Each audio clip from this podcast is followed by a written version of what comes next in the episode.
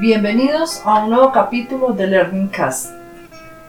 Hoy hablaremos un poco sobre un capítulo de historia de nuestro país. Un capítulo no muy agradable, pero que hace parte de nuestra sociedad. Vamos a hablar sobre la violencia en Colombia en el marco del conflicto armado. Bueno, para hablar sobre este tema tomaremos como base algunos apartados del libro Los Señores de la Guerra de Gustavo Duncan. Gustavo señala cinco aspectos en su libro que definen quiénes son los señores de la guerra. En primer lugar, los señores de la guerra son aquellos individuos o grupos que disponen de un ejército privado, que garanticen su supremacía. Y para mantener esa supremacía es importante tener en cuenta dos asuntos. Primero, que haya un vínculo estrecho entre ese individuo y su ejército. Por ejemplo, el caso de Miguel Arroyave, alias el Arcángel, fue asesinado a manos de dos ex paramilitares del bloque Centauro, alias el Chatarro y Pirata, quienes lo asesinaron estaban al mando de Arroyave. Sin embargo, el vínculo en este caso se quebró.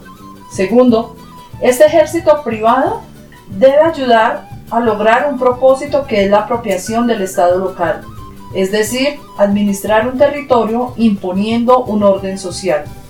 El segundo aspecto que menciona Duncan en su libro es que los señores de la guerra monopolizan territorios del Estado, sin querer apropiarse del Estado nacional. No están interesados en la toma absoluta del Estado nacional. Estos individuos necesitan de la existencia de un Estado nacional reconocido por otras instancias internacionales para evitar que sean perseguidos por autoridades diferentes a las nacionales.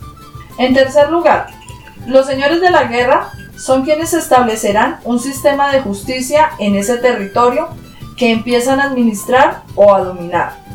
Y cuando hablamos de un sistema de justicia, no es un sistema como el aparato judicial del Estado Nacional.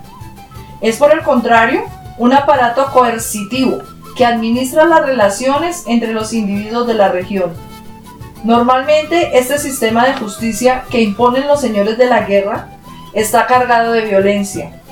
No hay un sentido de igualdad entre los pobladores del territorio, porque ese sistema debe responder a las necesidades e intereses de los señores de la guerra. Así que los señores de la guerra imponen su propio orden de comportamiento. El cuarto aspecto que señala Duncan está relacionado con la explotación de una economía particular. Es decir, no importa si la economía es lícita o ilícita. Lo importante es que las ganancias sean significativas. Por eso los señores de la guerra son grandes accionarios en el negocio del narcotráfico. Tienen vínculos con políticos y por tanto acceden al presupuesto público. Manejan el contrabando de armas, se apropian de los mercados ganaderos y cultivos industriales, entre otros. Los señores de la guerra necesitan poder adquisitivo, porque tienen que mantener a sus ejércitos, que como mencioné hace unos instantes, debe tener el respaldo de este ejército para continuar en el poder, o de lo contrario, será despojado de su trono. En este aspecto que señala Duncan, muestra cómo en nuestro país se ha manejado la clase política, Recordemos cómo en las noticias hemos visto el vínculo entre paramilitares y los congresistas, todos los que han sido condenados por parapolítica y narcopolítica. El último aspecto que menciona Duncan en su libro es que los señores de la guerra finalmente son quienes se convierten en los propietarios del derecho a la ciudadanía en un territorio determinado. El uso de la violencia de los señores de la guerra va a determinar los deberes y derechos de la población. Por supuesto que se debe garantizar la lealtad de la población hacia los individuos dominantes. Bien, los cinco aspectos que señala Duncan son lo que determina quiénes son o no señores de la guerra. Deben cumplir los cinco para que, según la definición de Duncan, sea un señor de la guerra.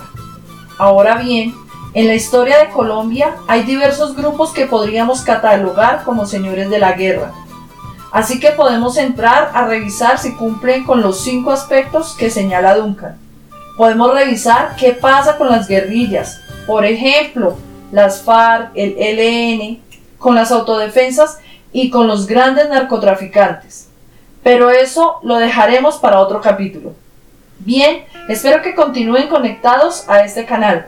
Recuerden, Learning Cast, podcast educativo. Hasta pronto.